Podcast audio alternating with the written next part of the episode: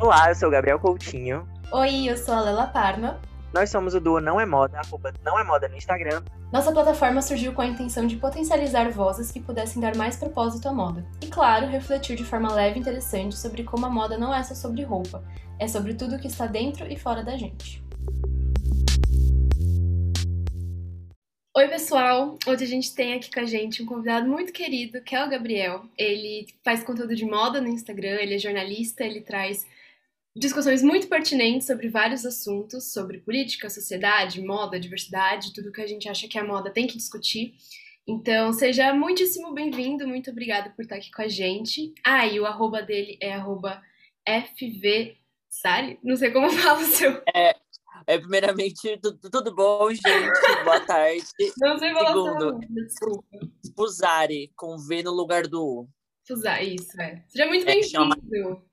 Obrigado. Muito bem-vindo, Gabriel. É muito bacana a gente estar conversando com outro produtor de conteúdo do Instagram. A gente acha que essas trocas são sempre muito interessantes para nós e para nossa comunidade. Então, muito obrigado por aceitar e espero que essa conversa seja incrível. Gente, eu que agradeço o convite, fico muitíssimo feliz de estar aqui. É, é muito bom que a gente que faz conteúdo para Instagram, a gente é, se escute, a gente se é, dê um espaço para um, a gente é, sempre coopere, né? Que é aquela coisa, é nós por nós, né?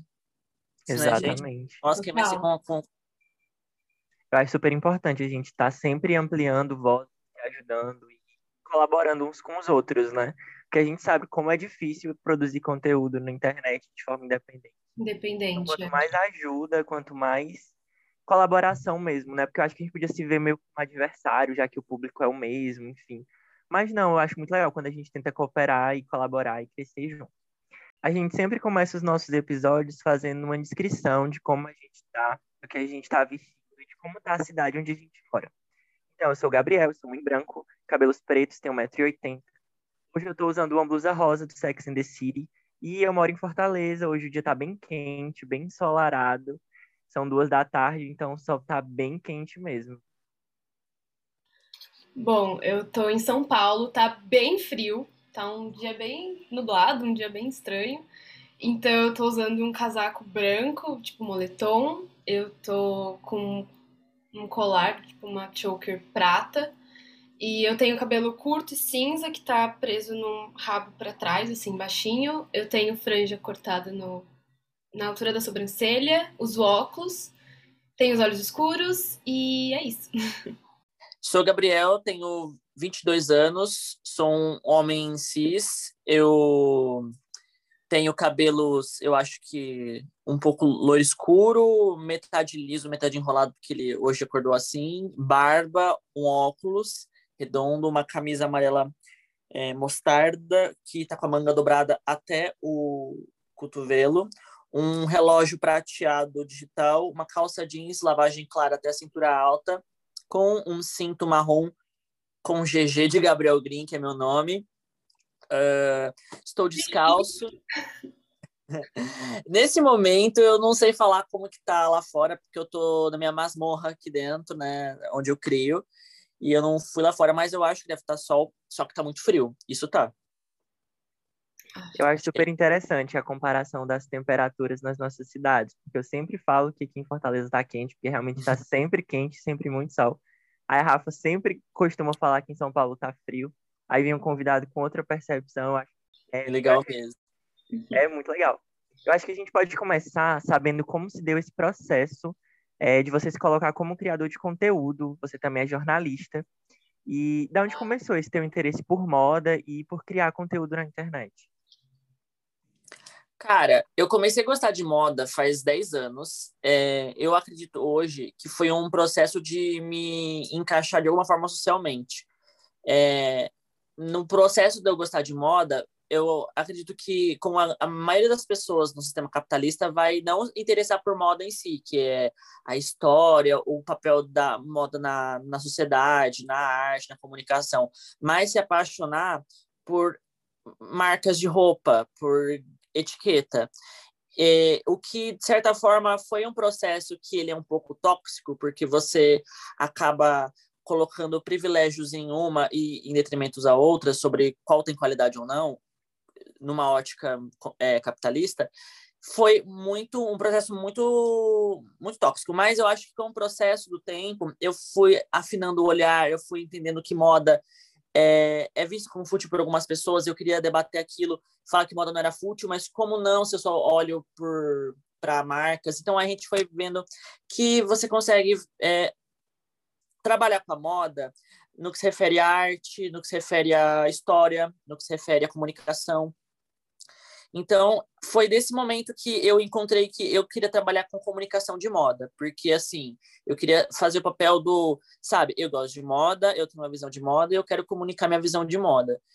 É, a partir desse ponto, eu vi que o buraco era mais embaixo, que assim, o jornalismo de moda, é, às vezes ele acaba sendo declaratório, ele acaba sendo um jornalismo que não é crítico, ele acaba sendo um jornalismo que ele funciona é, para manter a, o, o balanço comercial de um veículo e para nós que somos leitores isso daí não nos interessa entendeu? A gente quer ver um conteúdo com mais é, como posso dizer com mais veracidade com, com, com a personalidade do, do autor. Entende o que eu falo? É, aí eu acredito que para isso você tem que desenvolver um senso crítico para desenvolver um senso crítico você tem que entrar nesse processo de estudar mais. Então, o meu interesse por moda, ele é um interesse que ele não ele não aconteceu, ele está acontecendo. Cada, uma, cada momento que passa, eu tenho descoberto mais coisas, tenho gostado de mais coisas, tenho feito contato com mais gente. E fazer conteúdo na internet, eu vejo que é uma forma de expressão gratuita, é uma forma de expressão direta, você, você tem um contato é, do processo de produção, no início de produção, até as pessoas lendo feedback. Eu acho isso bem interessante, sabe? Às vezes eu acho que minha cabeça vai e volta, minhas frases ficam sem pé na cabeça, mas é que minha ideia vai muito, muito rápida. Mas eu acho, espero que eu de, deixe, deixar de entender como é que funcionou comigo. Não, Sim, perdeu. Eu lembrei, e... você falando, eu pensei. Ai, desculpa, te interrompi. Não, pode falar, Rafa eu, você falando, me veio muito na cabeça que hoje eu faço design de moda, mas eu sempre a minha área sempre foi a comunicação. Então, eu tenho muito disso também de, do jornalismo de moda, até que tô aqui no Não é Moda com Gabi. Mas assim, eu lembrei muito de como eu comecei a pensar igual você, de como eu começava a ler as revistas, esses grandes veículos que a gente tem hoje, e falava, nossa, mas não é possível que moda é só isso, moda é só criar look do dia e, e falar de grife, sabe? Não é, não é só isso, né? Então, uhum. Eu comecei a pensar como que a, a, comunicação tem esse poder tão político, tão cultural, né, na nossa sociedade hoje. Você até fez aquele post que foi incrível sobre as restrições da Coreia do Norte, como o jornalismo pode desviar a informação de verdade, né? Foi um, um post muito bem feito, assim. E eu acho que é sobre isso mesmo, né? Que a comunicação não é só hum, acaba trazendo essa futilidade que todo mundo acha que a moda tem, mas ele acaba tendo essa função muito além disso. Uhum. Não, eu, eu mesmo também tive uma, uma, relação muito parecida com essa. E eu acho que ainda hoje, como o Gabriel pontuou muito bem, os maiores veículos de moda do país, eles servem de maneira, assim, muito escancarada para as marcas e para a venda, né? Não tem essa crítica de moda. A própria Vogue Brasil, quando a gente compara com a com Vogue, assim, de outros países, principalmente europeus, nem tanto a Vogue norte-americana, mas com países europeus, eles têm mais colunas de crítica, colunas assim de opinião mais mais sincera, não sei, parece que você realmente consegue se envolver com o que o jornalista está falando. E aqui no Brasil parece que ainda os jornalistas, eu não sei se é uma coisa editorial, mas estão sempre tangendo ali na superficialidade, né? Assim, parece que eles nunca chegam em lugar nenhum, é sempre falando sobre a estética da roupa e só isso. É muito absurdo. Além de ter muito essa uma questão meio meio vira-lata, né? Eu percebo não só a Vogue, mas outros veículos que não parecem não valorizar o que a gente tem aqui, sabe? Estão sempre falando da semana de moda de outros lugares e não falam, sei lá, de designers independentes que a gente tem no Brasil, por exemplo. Sabe por quê? Então acho que acaba caindo muito nisso também. Com certeza. Eu vejo que assim, gente, Aqui no Brasil, você tem vários problemas. O primeiro problema é, é o departamento comercial ele não vai deixar que você crie um problema com uma empresa que né, invista no teu veículo, né, que invista na, na empresa da tua empresa. Então você já perde a, a, aquela aquele um pouquinho do poder que você poderia, né, dar uma alfinetada.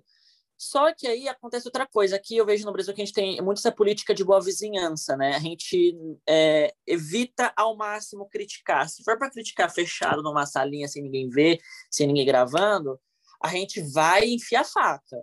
Mas se é um lugar público, a gente quase nunca critica. Isso daí é, eu vejo que é muito recorrente aqui. Não estou fazendo nenhum juízo de valor quanto a isso, sabe? É, só que eu vejo particularmente falando, que é uma pena, porque é o seguinte: é, eu vejo que no Brasil hoje aumentou muito o público que se interessa por jornalismo de moda.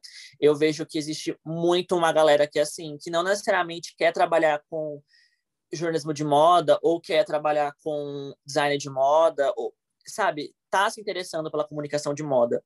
E a comunicação de moda, o que mais me deixa contente é que, claro, tem aquela galera que prefere ver o, o, a galera que faz TikTok, pula para cima, gira, toca de look, né? Patinhos mágicos.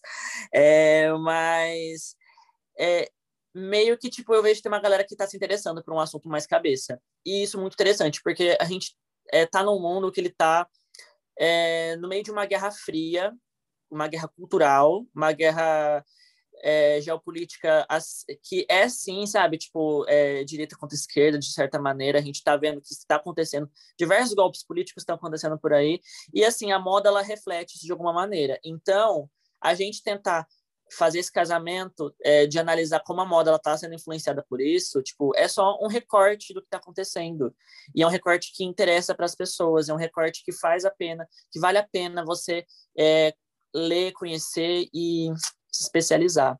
Acho que faz falta alguns veículos se posicionarem de forma mais jornalística e parar de ficar fazendo conteúdo só para ser clickbait, só para isso, porque, mano, eu não conheço nenhuma pessoa que clica em coisa de clickbait, essas matérias que você sabe que demorou cinco minutos para ser feitas, que é um conteúdo totalmente é, esdrúxulo e que, tipo, é um recorte de uma coisa, tipo, vazia.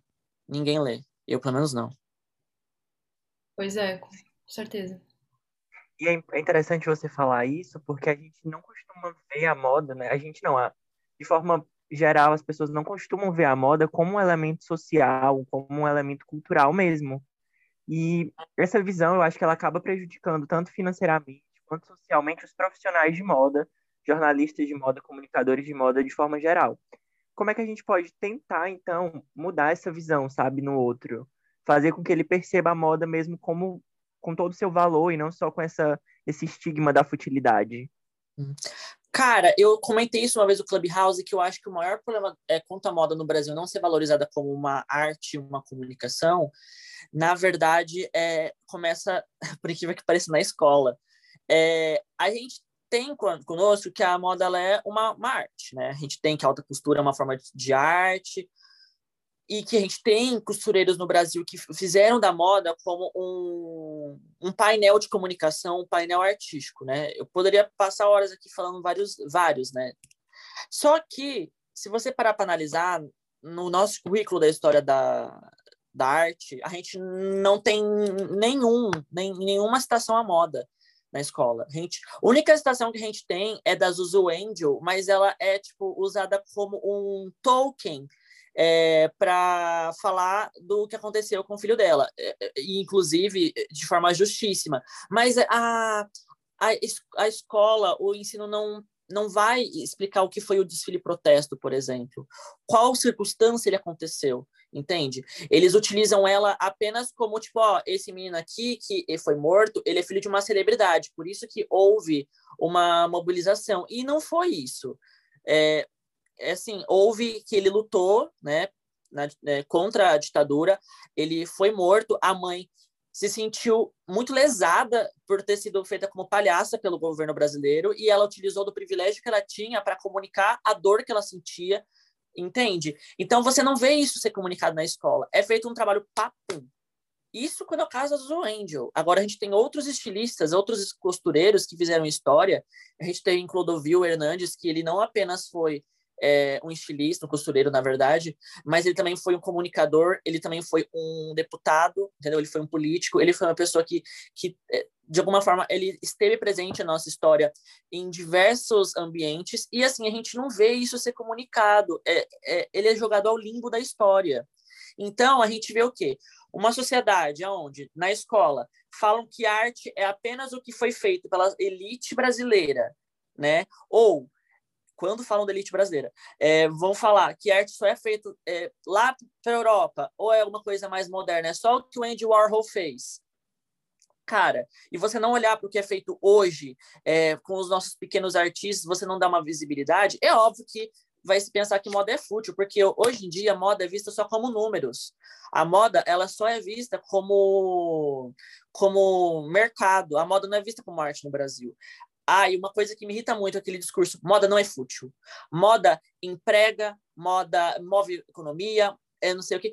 Legal, mas moda é só isso? Moda não, ela não precisa mover mercados para ela ser respeitada e ela, ela ser vista com um olhar diferente. A moda, ela comunica dores, comunica história, comunica é, vontade, sonhos. Moda, ela representa culturas. Moda, ela pode ser muita coisa. Você pegar uma foto, você consegue falar, essa aqui acho que é década de 60, porque ela está usando uma mini saia.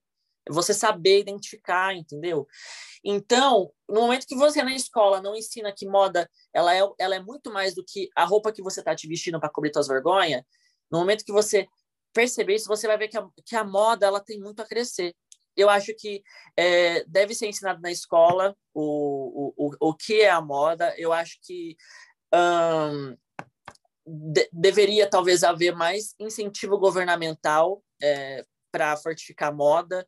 Eu acho que deveria, deveria ter mais, mais incentivos do Estado, vamos dizer assim, para a moda deixar de ser desvalorizada. Porque, na minha perspectiva, ela é desvalorizada culturalmente é, porque ela não é ensinada nas escolas, e claro, também tem aquela parte né, da galera da moda que não ajuda muito, né, que é um pouco arrogante, né, que, que se acha por utilizar roupa de marca e tudo mais. Mas, no geral, eu acho que é isso, que a moda, ela é, é prejudicada porque ela não é ensinada nas escolas e também por algum comportamento de uma, de uma parte da galera da moda. Sim, acho que a, a palavra assim que eu mais descreveria também, junto de desvalorizada, é esvaziada, né? Eu vejo muito a, a história da Zuzu Angel como esvaziada, é, esvaziada, desculpa. Assim, tem tanta coisa para contar, sabe? A, principalmente a moda brasileira tem tanta coisa, é tão rica, é tão culturalmente extensa e a gente esvazia em marca estrangeira, a gente esvazia em discurso de que ah, é moda, que eu, sabe, igual você falou de gente arrogante que se acha mais por X coisas, Sim. né? Você sabe que, tipo assim, que uma coisa que eu vejo que o Jorge Acabara, que ele é jornalista também de moda, ele, ele tweetou, acho que foi essa semana, que é, me, me fez refletir muito e já era um ponto de reflexão há um tempo. Se você analisar 10 anos de line-up do São Paulo Fashion Week e comparar, você vê que poucas marcas permanecem. Muitas marcas deixam de existir, muitas marcas não resolvem mais aderir ao formato. É, então, você refletir isso, você vê como que a moda ela é tratada no Brasil. Porque existe uma, uma, par, uma parcela dessas marcas que deixaram de existir, entendeu? É, e aí, existe uma parcela dessas marcas também que muitas pessoas da sociedade não conhecem, entende?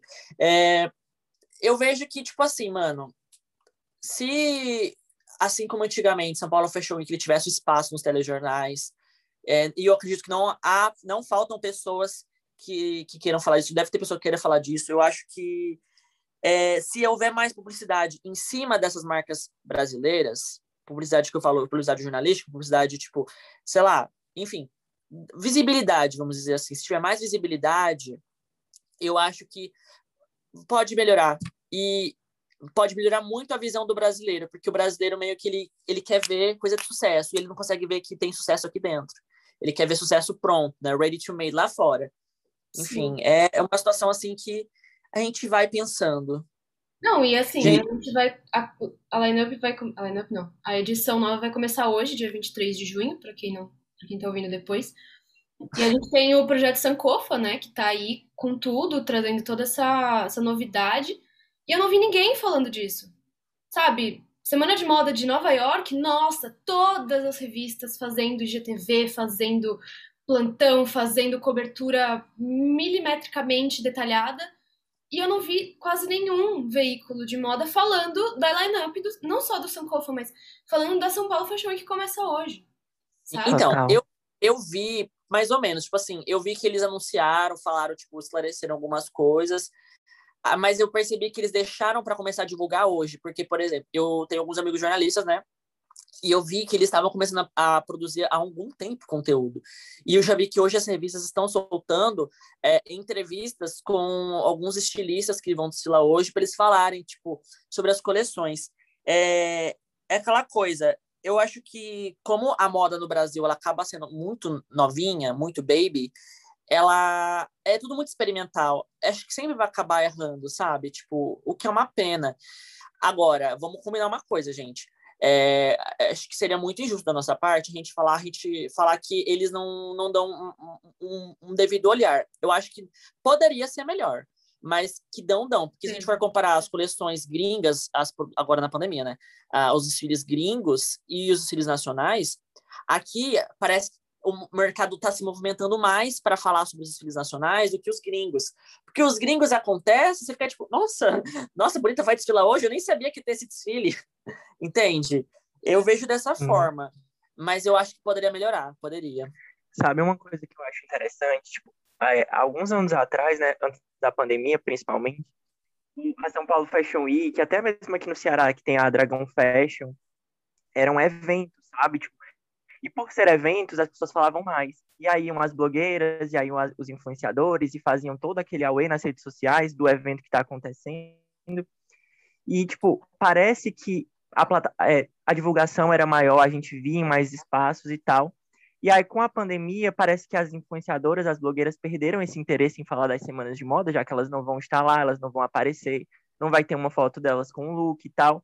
Então, parece que ficou mais uh, apagado essa questão né, da, das semanas de moda aqui do Brasil como um, não, como um todo mesmo. E eu acho que talvez as organizações dessas semanas de moda, já que estamos vivendo nesse momento tão digital, eles poderiam ter divulgado também procurando outros jornalismos independentes de moda, sabe? Para conversar, para falar sobre a semana de moda, já que as influenciadoras não têm interesse em aparecer, já que não vai render nada para elas. Eu acho que existe ainda um, um distanciamento muito grande das organizações, das marcas, enfim, das pessoas mesmo, sabe? Assim, é, elas estão num lugar e as pessoas estão em outro. Então, por mais que a gente tente fazer essa, essa conexão, parece que a conexão não vai. Assim, é, a gente, ano passado, fez uma cobertura da São Paulo Fashion Week na, no, Não É Moda. Paulo segue a gente no perfil. Mas, assim, é, parece que quando ele, quando a São Paulo Fashion Week, quando fazer uma live, ou quando vão fazer um post, eles sempre procuram as mesmas pessoas, então é sempre os mesmos rostos são sempre os mesmos discursos, e aí a gente vive dentro de, um, de uma roda, de um, de um fluxo que não muda, que não chega em outras pessoas, sabe? Assim, é, é, são sempre as mesmas as mesmas conversas. Eu tenho certeza que se a gente levasse as nossas visões, os nossos posicionamentos, a gente poderia estar comunicando uma coisa que talvez se levasse uma influenciadora dessas que eu vi nesses últimos dias fazendo live com a São Paulo Fashion Week, a conversa seria diferente, sabe? Faz sentido? Sim. Faz sentido. São vozes sentido. novas, né? São pensamentos muito diferentes do que o, a grande massa já tem, né? Dos grandes jornalistas. Sim. Falta muito, eu acho, talvez para a assessoria do evento, é, eles botarem alguma pessoa lá dentro para pesquisar quem, quem produz conteúdo é, de comunicação nas redes sociais sobre moda que possa falar sobre o evento, porque isso quebra, na minha opinião, quebra um pouco essa barreira que se cria, sabe, do que se é moda, entende? Porque, por exemplo, tem gente que o público é exatamente só quem gosta de consumir roupa, mas não necessariamente gosta de moda. Tem gente que já é um público que, que gosta de, de comunicação, é, mas não apenas de moda, por exemplo, é o meu público. Tem um público que é de galera que só gosta de acompanhar a notícia de moda, que é, tipo, realmente fashion victim. Então, tipo assim, é uma forma de você agregar quem, de alguma forma, passa nessa passarela da moda e chamar para o teu evento, entendeu? Chamar para o que está acontecendo, dar uma visibilidade maior. Porque assim, gente, ó, São Paulo Fashion Week, na minha opinião, tá na memória, tipo, de todo mundo. Todo mundo tá ligado porque São Paulo Fashion Week no Brasil. Tipo, da minha mãe, que não sabe direito o que é moda, entende? Só que assim, as pessoas pensam que aquela coisa é, tipo, muito anacrônica, entende? Que, tipo, ai, é é, fechadão, que é só a galera rica que vai, não sei o quê. E, tipo assim, não, não é assim, né? Lá é, tipo, é uma Bienal como se fosse aquelas, aqueles Bienal de arte, Bienal do livro, só que é para pessoal que é da moda, né?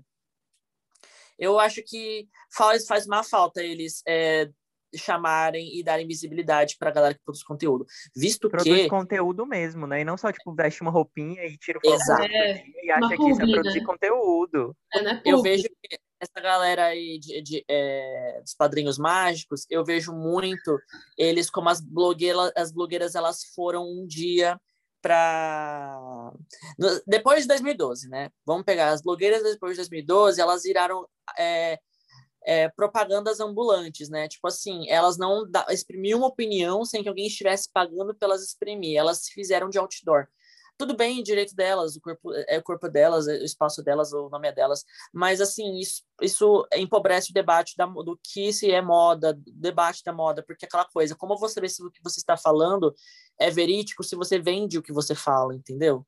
É, e aí surge os blogueiros, os agora criadores de conteúdo que são mais underground, que produzem um conteúdo mais, sabe, mas põe a madeira na mesa Aí, tipo, eu vejo que é, é um contraponto. É uma galera que serve para vender e uma galera que serve para construir ideia.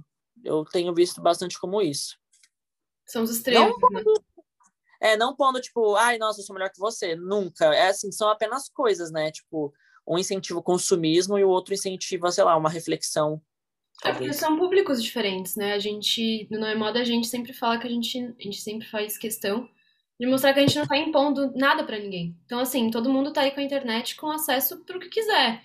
Então, vai de cada um ter o seu senso crítico, se quer continuar nessa ignorância de ver é, só o que quer ou se, sabe, é. seguir com vendo o que, que realmente está acontecendo, né? Eu acho que, aproveitando aqui o assunto da São Paulo Fashion Week, tendo as, o, o, evento todo, como você falou, é um é emblemático, é, já virou um símbolo no nosso país, no, na América Latina, é maior que tem aí no continente latino-americano.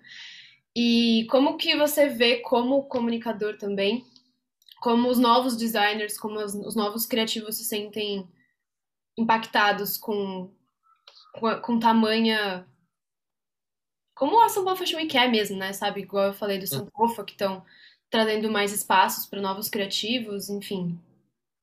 Sim. Olha, eu vejo muita gente diminuindo o São Paulo Fashion Week, mas eu acho assim que não se deve diminuir, tá? Porque o evento, ele assim, Óbvio que no passado ele era de uma magnitude tão grande, ele era de tamanho tão grande, mas ele não perdeu o, o espaço dele, entende? Uhum. Muita gente, muitos pequenos estilistas, só de saber que vão ter a oportunidade de estar no São Paulo Fashion Week, tendo a visibilidade, fazendo parte da história da moda do, do, do, do país, por estar num evento que já é clássico, um evento que, assim, gente, pelo amor de Deus, é quase um evento federal, né? Sim. Tem, tem, enfatizar o... Brincadeira, mas, tipo, é um evento, assim, que todo mundo tá ligado, entendeu? Todo Ele é sério, né? Sim. Então, acho que é muito importante para eles. Eu acompanhei o ano passado, eu fiz uma cobertura assim, mesmo para eu conhecer, não para publicar em nenhum lugar, mas para eu entender o formato que seria online, né? Porque você sabe que teve, é, começou na China esse negócio de semana de moda online, depois Londres foi lá e usurpou, né? Sim. Aí depois a gente foi tentar implantar aqui e assim aqui deu para ser feito do jeito que dava para ser feito.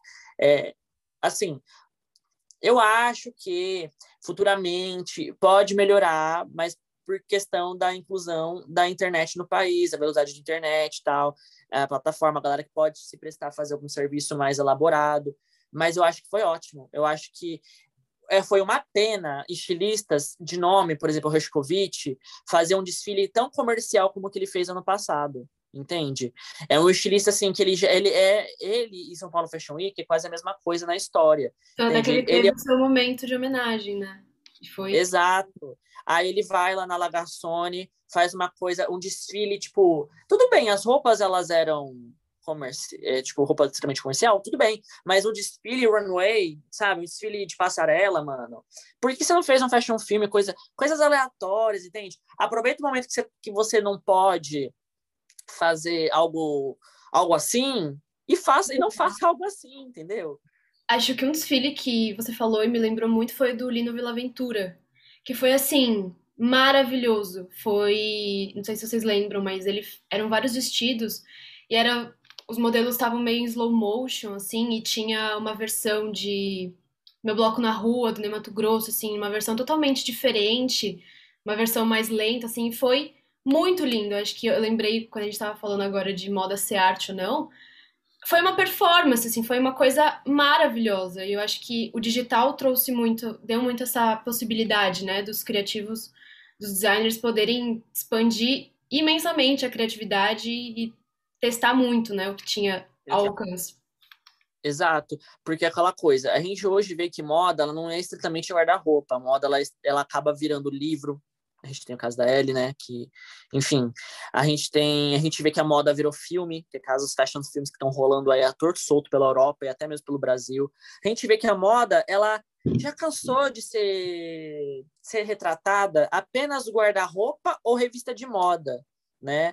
É, não, eles, ela quer mais, ela quer mais para comunicar, ela quer um fashion film, ela quer um podcast, ela quer um, entende? Ela quer alguma coisa para aparecer. Então, eu acho assim que esse momento onde a gente não deveria estar fazendo desfile, a gente poderia estar tá fazendo um fashion film, alguma coisa assim, claro, seguindo as recomendações de saúde, né? Porque é aquela coisa, né? A gente não é idiota nem nada.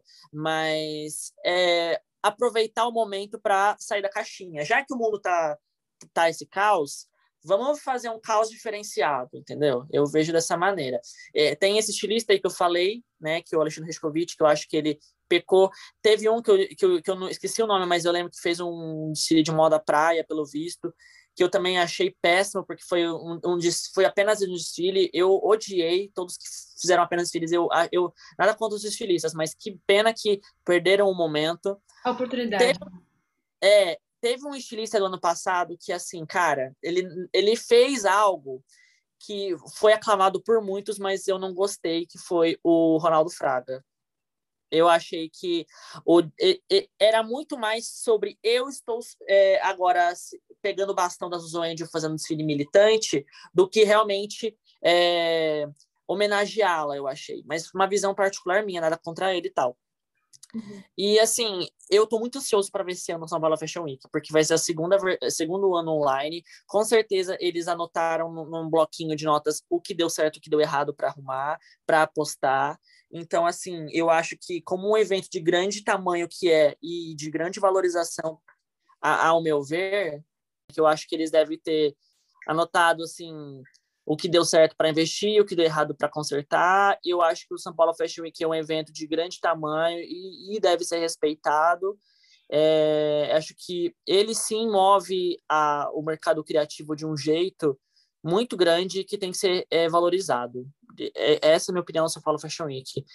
E, inclusive, acho que deveriam haver outras semanas de moda por aí com, com o mesmo com a mesma visibilidade. Porque a gente tem várias semanas de moda por aí que elas não acabam é, não tendo a mesma visibilidade e que eu acho que é uma pena porque assim é, o Fashion Week por mais que ele pegue pessoas do, do Brasil para lá desfilar meio que centraliza tudo num lugar só é, e acaba inclusive pasteurizando a cultura né Sim. Porque assim, a gente tem o Dragon Fashion, que eu imagino que ele deve retratar muito a cultura do Nordeste. A gente tem do Goiânia Fashion Week, que, tirando as partes comerciais, né? Porque, sei lá, Goiânia é uma cidade muito da, da produção têxtil.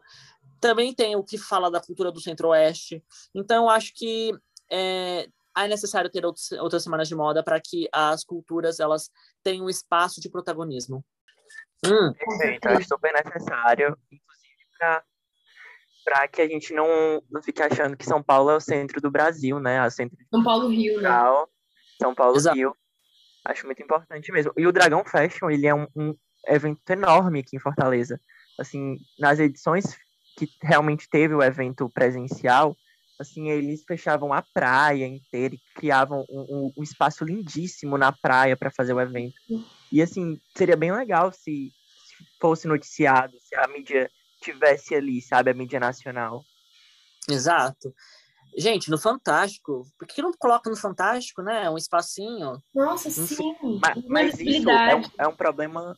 Eu acho que é um problema cultural mesmo do nosso país, porque ele não olha para moda, ele não olha para o artesanato, para é. pintura, para literatura, tipo, não não gera esse interesse midiático, né?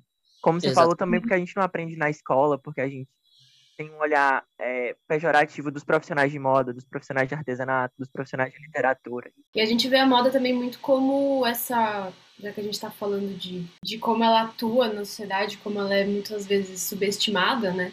A gente tem visto que as coleções recentemente têm trazido muito dessas resgatado alguns códigos para desmistificar algumas coisas que a gente tem enraizado. Então, nas últimas semanas, a gente viu o desfile da Fendi, da Prada, que a gente até falou bastante no nosso feed, sobre como a moda masculina foi. Ela teve alguns códigos subvertidos, assim. É, homens em cropped, homens em mini saia, micro shorts, e como que isso acaba mudando a, a visão que as pessoas têm desses, dessas coisas que são sempre impostas, né? Em nós. Então, como que você pode analisar esse movimento que está acontecendo? Igual você até falou do espírito do tempo da, dos anos 60, de uma mini sai. Como que hoje a gente acaba tendo essa expressão de um zeitgeist mesmo, né? Com a moda dos dias dessa era tão tecnológica tão, que a gente está vivendo agora. Cara, eu vejo da seguinte maneira. É, óbvio que homens de saia sempre houveram e sempre haverão, mas é Sim. é inegável a gente falar que de um tempo para cá está tendo mais visibilidade vindo da moda mainstream, é, mais visibilidade vindo da, da indústria cultural mainstream, reportar homens com roupas diferentes do que o habitual. Por exemplo, a gente tem a galerinha lá do, do K-pop que acaba usando saia, né? E aí, tipo assim, lá para eles, super normal. Aqui no Brasil, que é um país que ele já é um país é, culturalmente machista, ver um homem de saia, é, você, criança que acompanha, você acha moderno, você acha ok, whatever. Mas para um pai que já é mais antigo, que já vem, entende? Aquilo lá para ele, se ele é progressista, ele vai falar assim, caramba, o mundo tá mudando mesmo, que, e que ótimo. E claro, se o pai ele for conservador, aí vai ser aquele show de horrores, né? Enfim, é... show de horrores pro pai, né? Que vai dar close e tudo mais. É, exatamente. Vai ser aquele show de horrores para ele, né? Para ele causando, enfim. Então eu vejo que é o seguinte. É, eu acho muito legal, muito legal. A moda hoje tá, tá assim. É, é uma coisa que eu queria na minha infância, porque eu vi o desfile da Prada e eu vi é, que todos os homens usavam diversos tipos, diversos modelos de bolsa. Para não, desculpa, da Fendi. Homens usavam diversos tipos de bolsa. E eu, quando, quando tipo, pré-adolescente, eu achava bolsa o máximo e eu queria usar. E em casa eu não podia usar bolsa, porque bolsa era um item feminino, né? Um homem usa mochila. E quando usa mochila, né? Você vai ficar andando de mochila todo dia na rua? Para quê? Enfim, é meio que, tipo, eu vendo isso em casa no meu passado e hoje vendo uma marca é, que deixa os, eu usar coisas que eram antes do vestuário feminino, assim, na visão com, comercial, vamos dizer assim, eu acho isso fantástico, entendeu? Eu vejo isso como um movimento legal. Óbvio que a gente não pode cair nesse token comercial de moda a, a, gênero. Aí você ver, são roupas minimalistas que se dizem a gênero, né? Aí você não pode cair... brancas, pretas, com uma... É, lisa, você olha, parece um moletom né? Terrível. Parece aquelas roupas que você, que, que você vê na, na sessão do Carrefour lá, que é tipo um moletãozinho. Inclusive amo, tá? Nossa, tem um aqui que é babadeiro. Mas, tipo assim, mano, você entende o que eu falo, né? É, eu acho que isso é modificação, que a gente pode dizer que a moda está ficando a gênero, porque, mano, é, sei lá, é muito datado você dar gênero para peça, não é mesmo? É muito datado, mas a, acaba que acontece, entende? E eu acho que quando a, essas marcas elas pegam uma coisa do vestuário do outro, é uma troca muito é, saudável e ótima para a gente, inclusive, né? Assim, situações como a gente teve a Tiffany que fez joalheria, joalherias masculinas, né? É, eu falei assim, interessante, mas um amigo meu, que é o, que é o Guilherme, ele falou, Guilherme Belhanache, que assim, fala o nome sobre o nome dele, ele falou assim, tá, mas é... E aí, tipo, por que, que o homem tem que ter uma joia mais bruta? Por que ele não pode usar essa joia mais fina, entendeu? É exatamente isso. Eu acho que é um movimento legal e, e ele, inclusive, ele é um ponto de reflexão sobre por que a gente está já chegando na metade do século XXI, tá ainda querendo é, dar gênero a peças. Para quê? Se a gente pode simplesmente bater o olho numa vitrine e falar eu amei aquela peça, independentemente de como ela seja, e se a gente puder comprar, a gente compra e usa, e beleza, por que não? Então eu vejo dessa seguinte maneira, positivo. É interessante porque a, a moda, essas marcas estão subvertendo códigos que elas mesmas criaram Sim. há algum tempo, né? Tipo, ou elas estão vendendo ideias que antes é, são totalmente contrárias com o que elas falavam. E é totalmente louvável, né, ver essa mudança. Totalmente, tipo, eu amei, assim, a coleção da Fendi da Prada, eu achei que foi uma das coleções mais bonitas masculinas, assim, de grandes marcas dos últimos, sei lá, três anos, que eu... a da Prada, eu fiquei completamente apaixonada. Assim.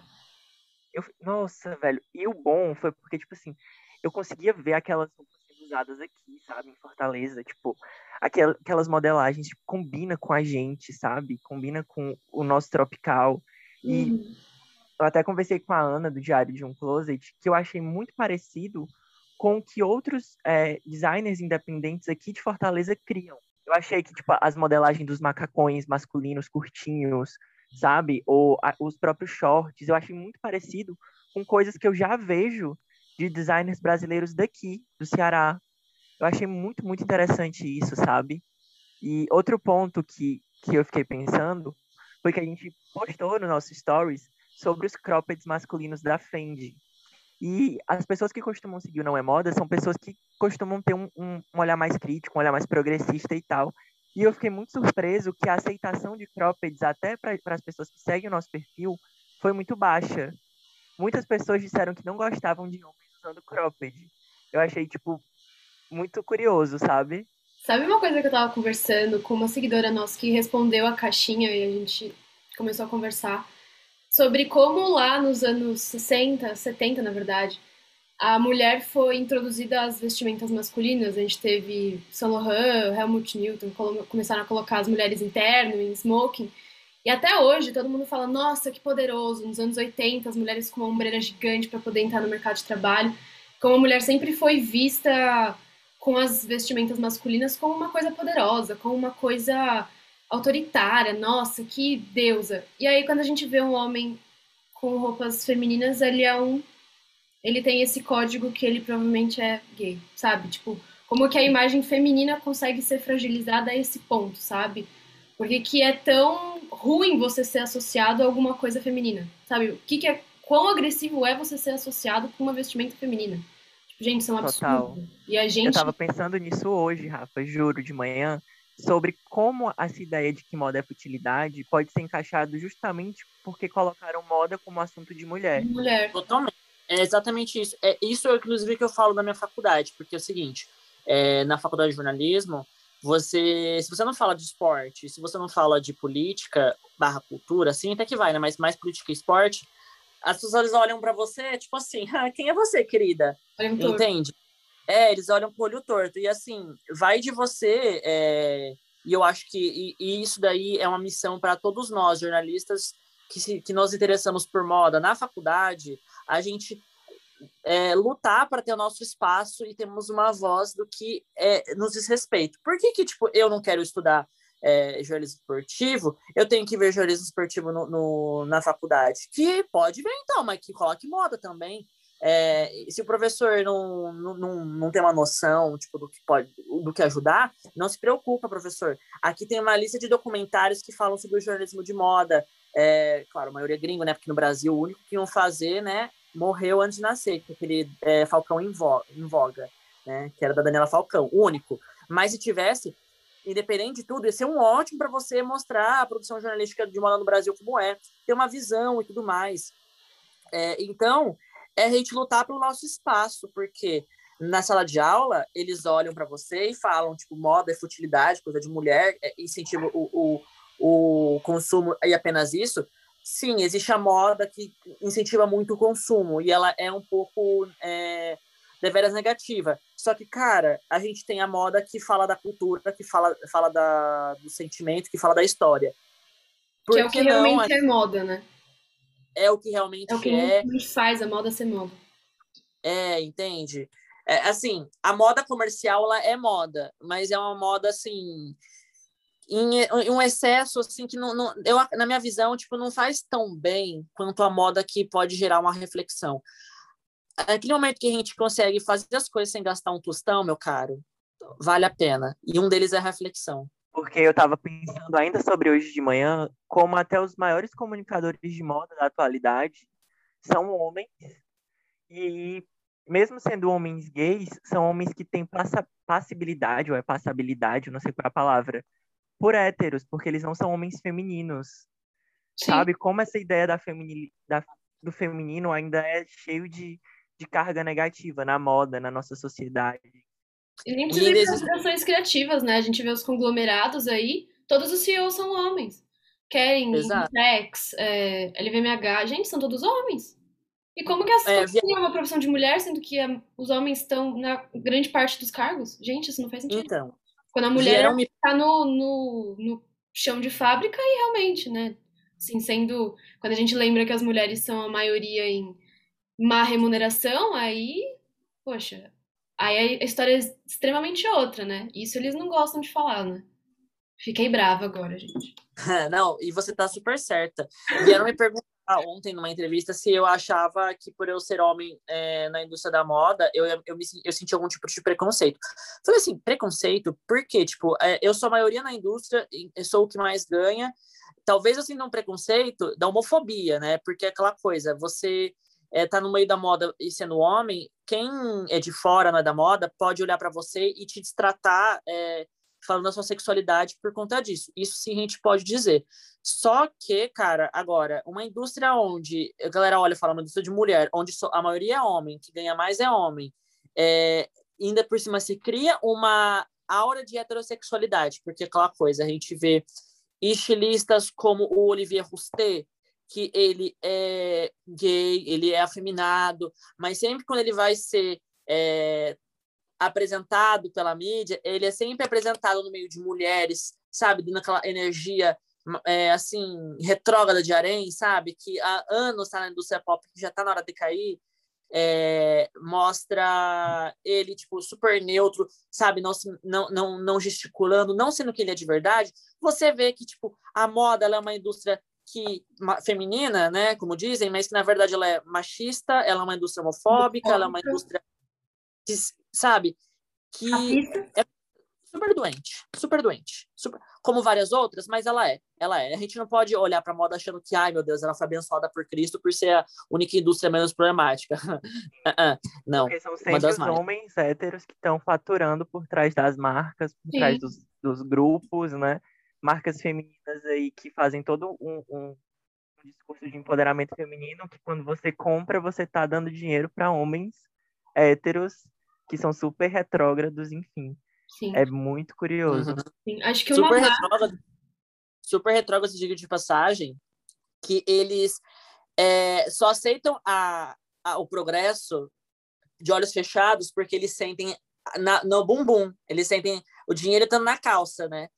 A, a carteira enchendo, né? Uhum. Por isso que eles aceitam a mudança, porque se deixar a sociedade, o Estado querer mudar, modificar para ser mais incluso, aí eles, né, vão lá com seus lobbies tentando movimentar para não progredir. Mas quando a, a, progressão é dentro da marca dele para ele receber din-din, perfeito.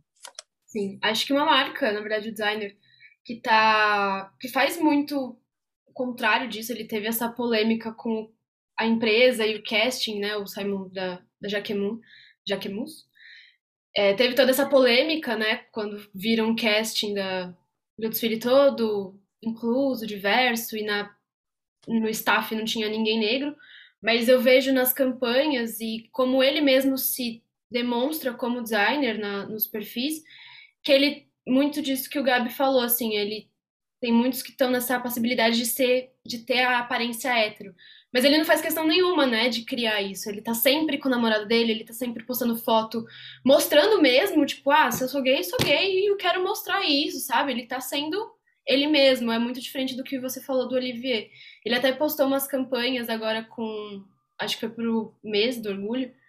Com casais homossexuais, e foi assim, uma campanha belíssima. Eu, aí fica o questionamento, né? Se né, que essa questão do din-din, ou se vai ser a mesma questão do, do casting diverso que teve no, na, no desfile.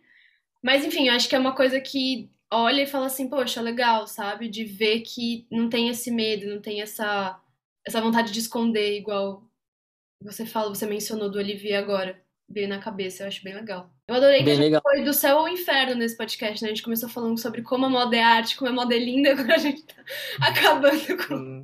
Eu amei a conversa com o Gabriel por mim ele estar em todos os episódios com a gente fazendo comentários, porque a energia dele é muito contagiante. Quero agradecer a participação dele. Quero pedir para os nossos ouvintes segui-lo no Instagram. Lembrando, é FVZari, né, é, Gabriel é, Fuzari. É, é, pensa Fuzari com S e o V no lugar do U. Hum. É porque chama atenção. Se fosse Fuzari normal, não ia chamar atenção. Né? é a confusão que, a confusão que vende, vende o peixe, não é? É, a gente sempre, a gente agora vai terminando os nossos episódios com uma mensagem para os nossos ouvintes. E eu queria saber do Gabriel como é que ele acha que os nossos ouvintes e outras pessoas da comunidade podem perceber melhor essa relação entre moda, política e sociedade. Cara, olha, eu acho que é o seguinte: não tem como a gente querer separar é, sociedade da política e separar a sociedade política da moda. Porque é, a gente, assim, eu tenho o André Leontelli, um amigo meu me falou que ele disse que moda não é política. Em alguns ângulos, moda não, ela pode não ser política, né? Quando você vai pensar, sei lá, moda em, em alta produção, etc. Mas eu acho que é sim, porque dependendo do ângulo que você olha, você consegue ver essas roupas é, aí que são feitas em grande escala, que a gente pode falar que ela não, não tem a ver com política, ela tem a ver com política, se refere à política trabalhista. É, a gente tem a moda que alta costura, que é aquela coisa, aquela arte, aquela coisa linda, não tem a ver com política. Às vezes a situação, a ideia que o estilista quer passar tem a ver com política.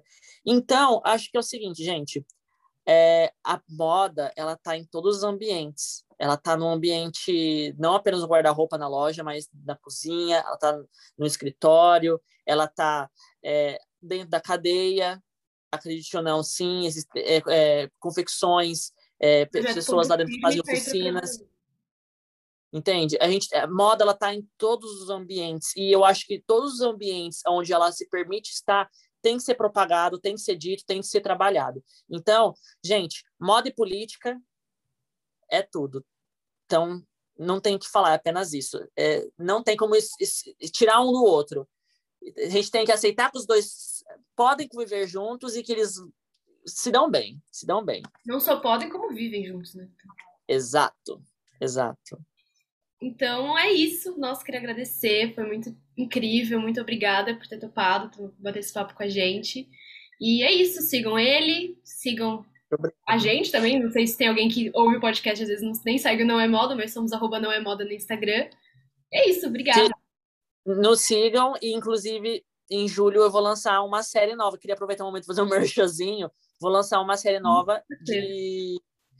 É, é, eu vou tentar explicar sobre a moda de forma teórica para pessoas que são leigas sobre moda. É uma série, é uma animação, três minutinhos cada vídeo, vai ser no GTV, vai ser lá para julho, agosto.